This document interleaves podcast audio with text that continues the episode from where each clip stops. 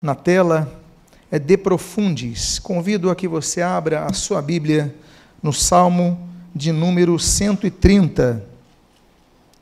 O salmista que compõe esse cântico,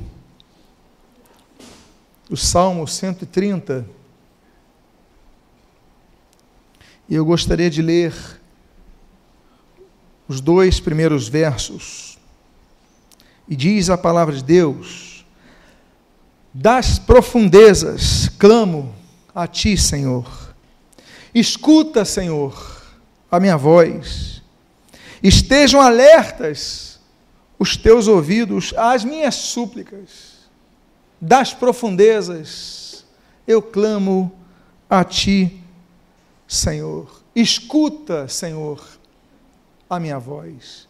Pai amado, nós a Ti oramos e de Ti pedimos a Tua graça sobre nós. Fala conosco nesta manhã, abençoa as nossas vidas, fortalece a nossa fé.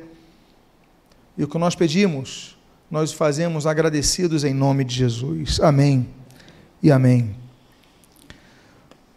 Disse que quando nós pregamos, a primeira pessoa para quem nós devemos pregar é a nós mesmos nós devemos pregar para nós.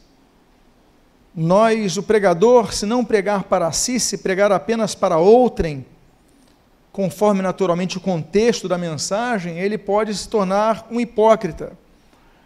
Nós vemos uma época que muitos líderes eles gostam de promover-se como pessoas perfeitas, quase pessoas que estivesse numa categoria de seres uh, que não são meros mortais, que não sentem sofrimento, não sentem dor, não ficam doentes.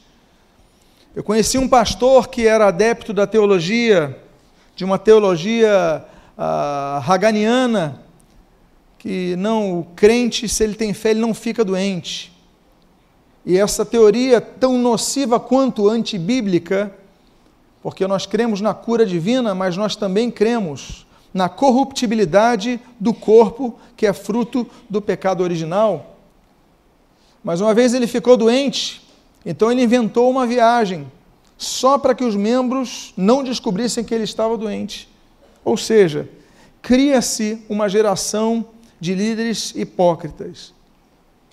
A Bíblia, ao contrário de muitos livros de super-heróis, ela não cria pessoas, não aponta pessoas que são pessoas impassíveis a problemas. Porque o nosso herói, o verdadeiro herói, o Senhor Jesus, ele passou por problemas. O Senhor Jesus, ele chorou, e a Bíblia diz, chorou amargamente. Ele passou, diz o texto bíblico, por agonia, ele agonizou. Ele foi morto. Mas o que diferencia Jesus é que ele ressuscitou e venceu a morte. Jesus venceu e não pecou. Mas todos os, abre aspas, heróis da Bíblia foram pessoas sujeitas, pessoas sujeitas às suas fraquezas, às suas limitações. E esse texto ele traduz muito bem isso. Porque o salmista ele diz: "Das profundezas clamo a ti, Senhor". Ele estava nas profundezas. A Bíblia fala de tipos de profundidade, a profundidade escatológica, onde ficam ali seres demoníacos, em Apocalipse aponta, a profundidade do conhecimento de Deus, como diz o apóstolo Paulo, que é uma profundidade que devemos adentrar, mas essa profundeza, é uma profundeza de quem está lá embaixo, de quem está pedindo Deus, escuta a minha voz. Porque há momentos que parece que Deus não está nos ouvindo. Eu vejo esse salmo de número 130 como o salmo de uma pessoa desesperada. Nesse início ele diz: Senhor, das profundezas eu clamo. Eu não clamo do, do, meu, do, meu, do meu patamar alto, eu não clamo de uma vida normal, eu clamo de uma vida é, triste, eu clamo das profundezas, é além disso. Eu clamo, Senhor, escuta, Senhor, diz o texto, escuta, Senhor, a minha voz, por quê? Porque o salmista entendia que Deus não ouvia a sua voz. E há momentos que nós vivemos isso. Eu vivi isso. Hoje eu encerro um período de três meses sem pregar nessa igreja. Três meses de luta. Três meses de tristeza. E os irmãos têm acompanhado isso e têm me sustentado com as suas orações. A minha família, a minha esposa, meus filhos têm acompanhado, têm ajudado mais do que eu imagino. Porque houve momentos que eu só chorava, meus irmãos. Eu não sou uma pessoa de chorar. Eu não sou uma pessoa emotiva no sentido de externalizar isso. Mas houve dias que eu acordava chorando e eu ia dormir chorando, triste. E eu falava, Senhor, escuta a minha voz. E houve momentos que eu não tinha forças para levantar da minha cama a tristeza me invadiu, a desesperança me invadiu. Eu que prego esperança. Eu que prego sobre isso. Aí eu me vi nesse texto. Porque uma coisa eu não deixei. Eu não deixei de clamar ao Deus. Olha, eu fui afetado na minha alma, mas não na minha fé. Isso eu posso dizer a vocês. Eu fiquei fraco, fiquei doente, adoentado. Escuta, Senhor, a minha voz. Estejam alertas os teus ouvidos às minhas súplicas. Olha, súplica. Só suplica quem já não tem mais nada a oferecer numa troca. Isso é súplica, não é pedido. No pedido, você tem a possibilidade de pedir algo oferecendo algo em troca. Os subornos a pessoa faz o pedido, o outro, olha, então eu te ofereço isso. Numa compra, você faz o pedido, não, então eu te dou um desconto. Isso não é pedido, é súplica. A súplica é um pedido de alguém que não tem absolutamente nada a oferecer. É o último estágio do pedido. Ela suplica. Esse homem estava aí. Há momentos que as lágrimas escorrem de nossos olhos, e depois que você seca, você não vê esperança.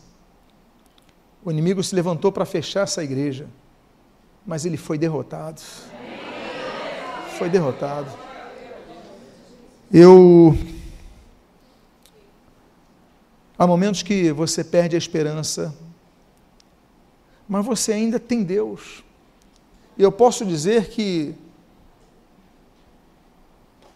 a presença de Deus é a coisa mais importante que existe. Eu tenho pregado sobre isso ao longo da minha vida, mas eu vivi isso, porque eu sabia que Deus, basta uma palavra sua, podia desencadear tudo, como tem feito. Às vezes se buscam distrações, eu volto a dizer, quando eu prego isso, eu prego para mim, mas eu prego para outras pessoas também.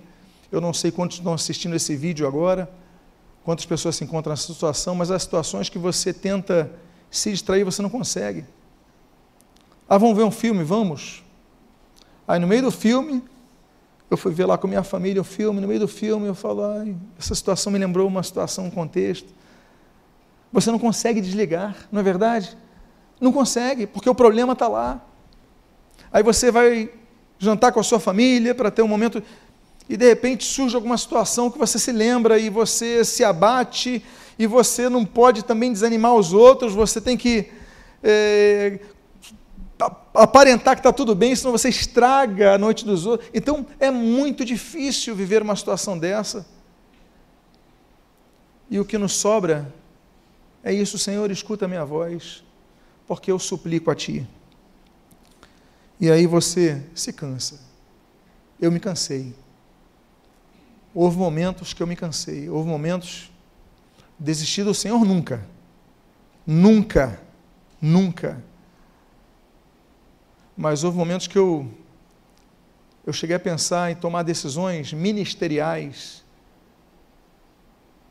que eu pensava, mas Senhor, eu lembro de Lucas, quando o Senhor Jesus ele diz: aquele pois que põe a mão no arado e olha para trás não é digno do reino. Eu não quero perder a minha salvação. Eu não quero ser indigno da graça que o Senhor me ofereceu. Eu não posso. Mas houve momentos que eu pensei. E aí, você faz a obra de Deus, você se cansa.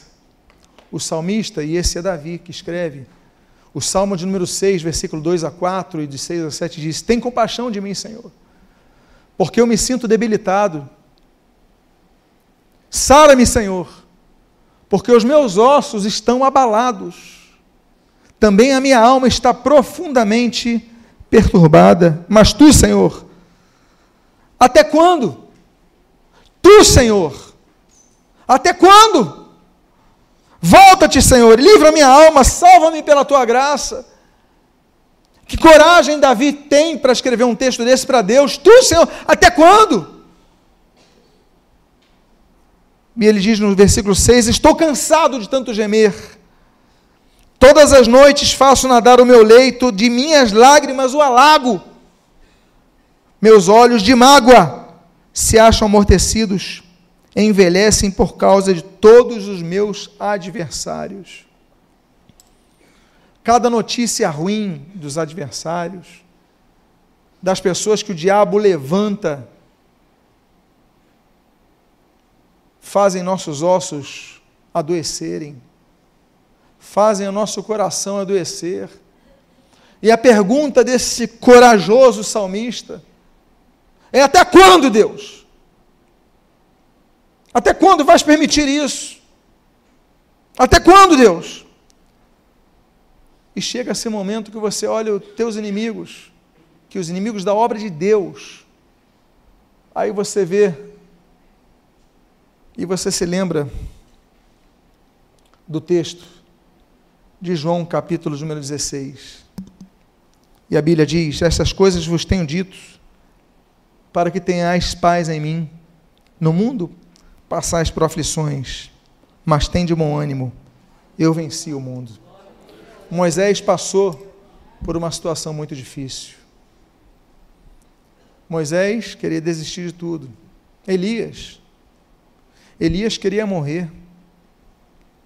Meus amados irmãos, os grandes homens da Bíblia, as grandes mulheres da Bíblia, passaram por crises, por situações difíceis.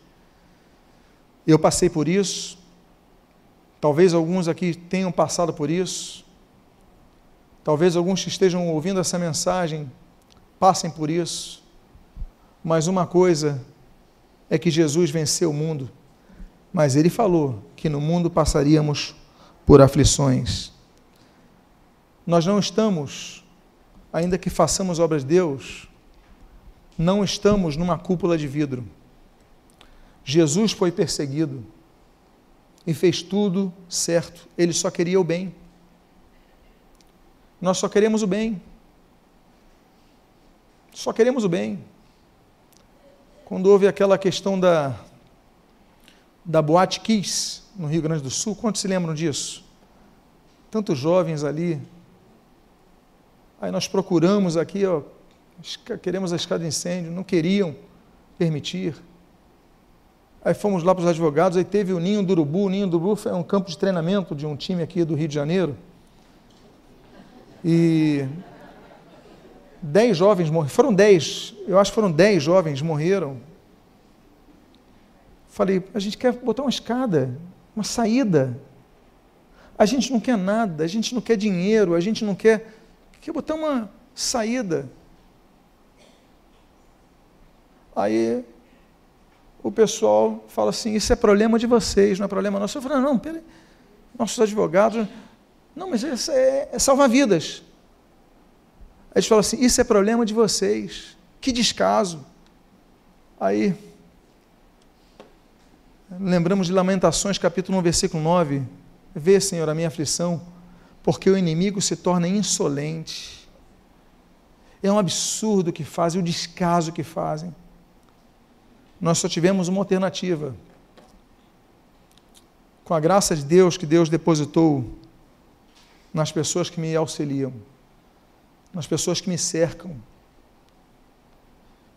Deus começou a colocar estratégias e olha, vamos então partir para o confronto. E fomos. Essa sexta-feira, não, foi quinta-feira, a escada estava pronta. Agora falta acabamento, é uma pintura, é um, um ajuste. Mas olha, como o inimigo se levantou. Como o inimigo se levantou. Ainda temos algumas questões a ver. Mas eu falei, Deus, a escala ficou pronta. Eu volto a esse púlpito.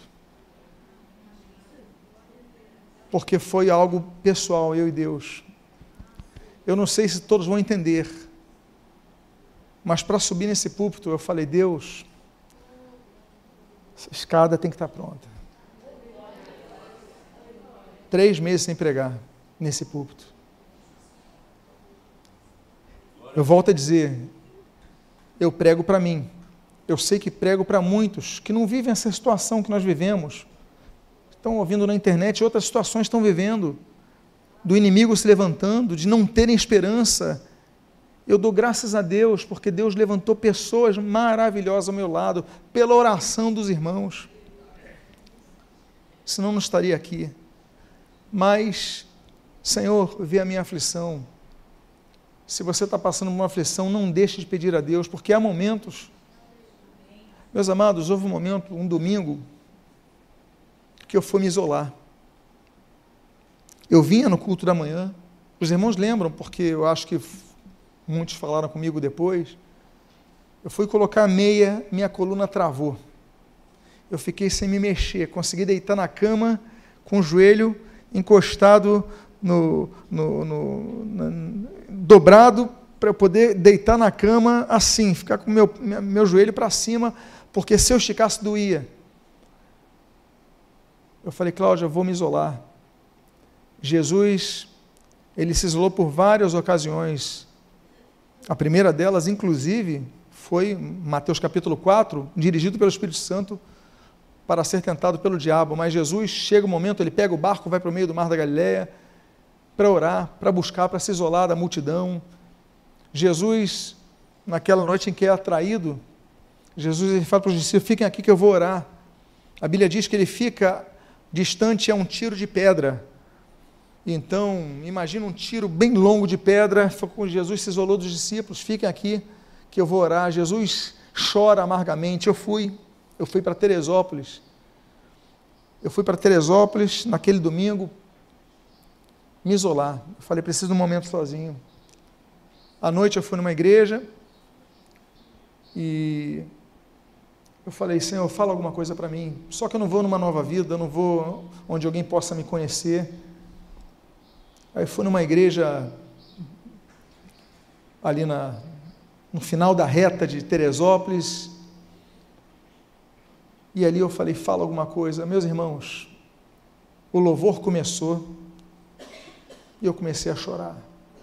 Eu só chorava, chorava, chorava, chorava. No final do louvor tinha os avisos, tinha o ofertório, pude participar. Mas no momento da palavra, Falei, fala comigo, Senhor. E o pregador pregava e eu só chorava. É algo muito interessante quando você inverte o papel. Porque por toda a minha vida eu pregava e vinham pessoas chorando na frente. Mas ali em Teresópolis, ele fez o apelo de conversão, eu não fui. Mas ali na frente, eu intercedi por aqueles, vários jovens se converteram, fiquei muito feliz. Mas olha, Senhor, fala comigo. Uma coisa não nos pode faltar no momento de maior aflição, meus amados: é orar ao Senhor, é guardar a fé. Porque uma coisa é a fé, outra coisa é a alma. A alma se abate porque está batida a minha alma, mas nós temos que confiar no Senhor, ter fé no Senhor. São duas coisas diferentes. Então não deixe de buscar, não deixe de orar. Paulo, ele sabia sobre a questão da perseguição, mesmo que você procure fazer as coisas na melhor das intenções. A Bíblia diz em 2 a Timóteo, aliás, essa é a carta de despedida de Paulo. Ele escreve isso e morre. São as últimas palavras de Paulo, esse epílogo de vida terrena, ele diz ali no 3,12: Ora, todos quantos, quantos, quantos querem viver piedosamente em Cristo serão perseguidos. Quando você procurar fazer as coisas certas, o inimigo, a Bíblia diz, vai se levantar e vai te perseguir. Mas permaneça clamando ao Senhor. Permaneça clamando ao Senhor. E aí, meus amados, nós lemos em Atos capítulo 14, versículo de número 22, o seguinte: exortando-os a permanecer firmes na fé e mostrando que através de muitas tribulações nos importa entrar no reino de Deus. Eu não estou isento de tribulações. Olha, volto a dizer, tem pregadores que não querem dizer que são limitados. Eu sou limitado. Não, eu sou. Tem pregadores que só faltam entrar com uma auréola pendurada na cabeça. Eu sou como vocês. Eu tenho as mesmas paixões que cada um aqui. Eu tenho as mesmas fraquezas que vocês. Eu sou tão limitado como vocês. Eu posso ter de diferencial de vocês mais tempo na fé que alguns, mas menos que outros. Eu posso conhecer alguns textos da Bíblia que talvez alguns não conheçam, como alguns podem conhecer mais do que eu conheço. Eu posso ter dons espirituais que Deus me deu que não deu alguns, como Deus deu alguns dons espirituais que eu não tenho. É isso que nos torna diferentes, é isso que nos torna fortes, principalmente quando nos unimos. Agora, eu tenho uma responsabilidade da igreja que Deus colocou. Isso não me torna melhor que ninguém. Isso não me torna superior a ninguém. E Paulo fala sobre isso, e a Bíblia fala sobre isso, e Lucas escreve sobre isso. Olha, importante é permanecer firme na fé, porque as tribulações vão vir. Aí Deus levanta pessoas ao teu lado que te fortalecem. Aí Deus vai levantando pessoas. E eu, assim, os que eu sei os nomes, os que eu não sei os nomes, que oraram por mim nesse período, esse período está passando, meus amados. A tempestade está passando. A escala foi feita e agora estamos indo uma reta final. O importante é nós entendermos nos lembrarmos, e o contexto, e o contexto que eu vou dar aqui, é o contexto de tentação. Mas o âmago que eu quero extrair desse texto não é a tentação mas é o conhecimento de Deus quanto aos nossos limites. Diz o texto de 1 Coríntios capítulo 10, versículo 12 e 13, aquele, pois, que pensa estar em pé, veja que não caia. Ele começa um alerta àqueles que se acham autossuficientes. Sabe qual é a diferença do que crê em Deus do que não crê em Deus? É a percepção da autossuficiência. Eles entendem que não precisam de Deus. Nós precisamos de Deus, os líderes precisam de Deus. Ah, você é membro de outra igreja, o teu pastor precisa da graça e misericórdia de Deus para ser sustentado. Por mais que ele pregue, por mais que ele evangelize um milhão de pessoas, ele é tão limitado quanto você e precisa de cada das atenções da oração de cada um. Mas a Bíblia diz assim: não vos sobreveio tentação que não fosse humana, mas Deus é fiel, e é esse é o âmago que eu quero extrair e não permitirá que sejais tentados além das vossas forças. Pelo contrário, juntamente com a tentação, vos proverá livramento, de sorte que a possais suportar. Volto a dizer, o contexto ali é tentação. Nesse caso, não necessariamente tentação, mas eu digo a dificuldade que nós passamos. Você pode estar passando uma dificuldade muito grande, que você não está tendo esperança, não está vendo esperança, não está enxergando solução. Você só vê o quadro ruim como eu vi. Não via alternativas. Não via possibilidades positivas. E vem então um desespero, como é o caso de muitos. Mas uma coisa, volto a dizer, é o alicerce de crer em Deus. Aí teve um dia que eu me lembrei, Senhor, o Senhor sabe o meu limite. Eu estou nele. Mas eu sei que o Senhor não vai permitir, porque a Bíblia diz: o Senhor não permitirá, não é isso? Não dará permissão. Lembra de Jó? Deus permitiu Jó perder tudo, ir ao seu limite. Mas ele falou: na vida dele não toca. Por quê? Porque a nossa vida está nas mãos de Deus. Os nossos dias estão contados nas mãos de Deus. Jó capítulo 14 fala sobre isso. Está nas mãos de Deus, nossa vida está na mão de Deus. Então, nós conseguimos suportar, não pelas nossas forças. Nossa força está no limite, não temos mais. Mas aí nos lembramos, por exemplo, de, do Salmo 9,9, que o Senhor é o socorro bem presente no meio da tribulação o Senhor está presente. E aí, meus amados, devemos lembrar de algumas coisas. E uma eu quero destacar aqui. O texto de Provérbios 17, 17. A Bíblia diz: Em todo tempo amo um amigo, e na angústia se faz o irmão. Os momentos mais difíceis você vê os teus verdadeiros irmãos, mais que amigos, como irmãos de sangue, oraram por você, te ajudaram.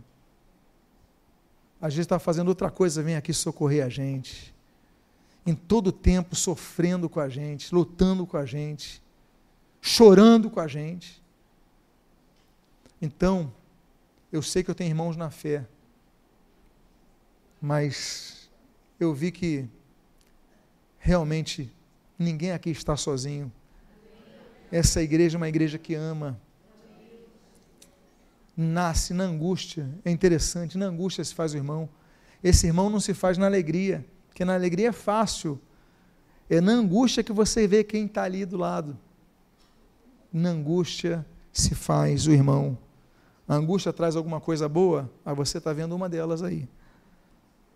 Agora nós devemos buscar renovação. A batalha não finalizou ainda. Ainda temos batalhas. Mas o grande obstáculo, ele foi finalizado. Esse texto de 2 Coríntios capítulo 4, versículo 8 e 9 diz: Em tudo somos atribulados, porém não angustiados, perplexos, porém não desanimados, perseguidos, porém não desamparados, abatidos, porém não destruídos. Você não foi destruído. Eu não fui destruído. Nós não fomos destruídos. Por isso não desanimamos, pelo contrário, mesmo que nosso homem exterior se corrompa, contudo, nosso homem interior se renova de dia em dia, porque a nossa leve e momentânea tribulação produz para nós eterno peso de glória, acima de toda comparação, não atentando nós nas coisas que se veem, mas nas que não se veem, porque as que se veem são temporais e as que não se veem são eternas. Amados, o homem interior se renova dia após dia. Cada dia que acordava, volta a dizer, muitas vezes não tinha ânimo para nada. Por isso a importância da oração dos irmãos. Nós vamos finalizar esse culto e hoje eu vou orar por você que está passando por dificuldades. Senhor, eu vou poder voltar a orar com moral para isso. Não que eu tivesse perdido moral. Os irmãos estão entendendo no sentido de, olha, eu, eu vou poder ministrar a palavra de Deus com a autoridade de quem experimentou isso e que pode testemunhar isso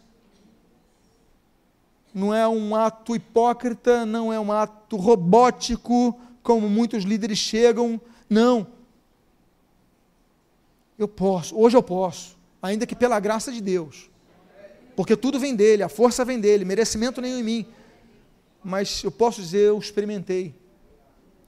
E ali, meus amados, Deus começou a trabalhar. Eu precisava ver as coisas. Que eu falei com Cláudia, que eu falei com alguns irmãos, eu falei, eu preciso ver algumas coisas. Eu me senti um Tomé, fraco, Mas Tomé foi um homem fiel a, a Cristo. Mas começaram as coisas a acontecer graças ao envolvimento de alguns. Aí chega outro, vem ali, corre ali, e vê ali, e vê o processo, e vê isso, e vê aquilo, e, e todo mundo se juntando. E a Cláudia, como leão, me protegendo, isolando de tantas coisas que hoje nem sei e confesso, nem quero saber. Ela é baixinha no tamanho, mas ela é muito maior do que eu em força. Vocês sabiam disso? A minha esposa é muito maior que eu. Eu posso ganhar ela numa queda de braço físico. Agora, que luta, que luta, que luta. Eu, o que eu sempre falo, os homens ele tem a voz grossa, tem mais tríceps, bíceps, músculos, altura. Temos algumas questões que fisicamente fazem impor a força, talvez alguma agressividade, talvez falta de uma doçura, mas as mulheres têm uma força perseverante, é impressionante. E a Bíblia diz então que, e eu já estou caminhando para o final, quero trazer à memória aquilo que me pode dar esperança. Quem falou isso era desesperado. Por quê? Se ele quer trazer à memória o que possa lhe dar esperança, ele não tem esperança, ele está desesperado. Eu estava desesperado. Eu não tinha esperança. Eu não tinha esperança. Tudo ia contra. Foi derrota após derrota, após derrota, após derrota, após derrota. Mas aí, a igreja orando, a igreja sustentando, quero trazer à memória aquilo que me traz esperança comecei a ter esperança, esperança, esperança, esperança. E hoje, meus amados, eu finalizo. Eu finalizo com um texto que me foi dado por um servo de Deus, um pastor, que ele foi, olha, depois de uma grande vitória que nós tivemos, ele falou: Pastor, glória a Deus pela vitória e tal, não sei o quê, me passou um texto bíblico. E quando eu li esse texto, eu falei, em nome de Jesus, é isso mesmo que aconteceu. Eu finalizo com o texto do 1 Samuel 2,4. O arco dos fortes é quebrado, porém os débeis, cingidos de força. O arco dos fortes foi quebrado, quebrou, já quebrou, já não vão usar mais. Quebrou. E os débeis que estavam lá embaixo, que estavam caídos, que estavam fracos, cingidos de força. Eu estou renovado, restaurado, fortalecido no Senhor. Essa igreja está fortalecida. Esse texto é muito claro. O arco dos fortes foi quebrado, acabou. Agora, os débeis no Senhor foram cingidos de força. Eu não posso ser egoísta. E uma das coisas que eu ensino na escola de líderes para os futuros pregadores dessa igreja é o seguinte: não caia na tentação de você usar o púlpito para se promover, porque você tem que pregar a palavra de Deus e glorificar Cristo. O foco é Ele. Eu ensino isso para os meus alunos, eu ensino para os futuros eh, pregadores eu falo, não pregue de si, não fale de si, mas eu quero dizer que hoje essa pregação foi quase um testemunho. Amém, queridos? Mas tudo isso com um simples propósito de abençoar aqueles que estão passando por isso, de abençoar aqueles que estão desesperados, para que você traga a memória e trazer a memória esforço, algo que te traz esperança. Muitos amigos eu vi muitos irmãos, eu vi. Graças a Deus estamos aqui.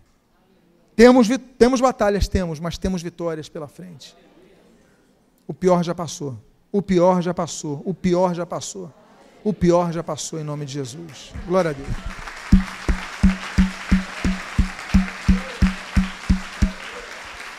Eu quero fazer uma oração E volto a dizer, com muita alegria, ainda que sensibilizado às pessoas que sofrem. Alegria porque volto a esse púlpito depois de três meses, chorando. Posso voltar a ministrar a palavra nesse púlpito. Posso dizer, Senhor me sustentou através dos irmãos.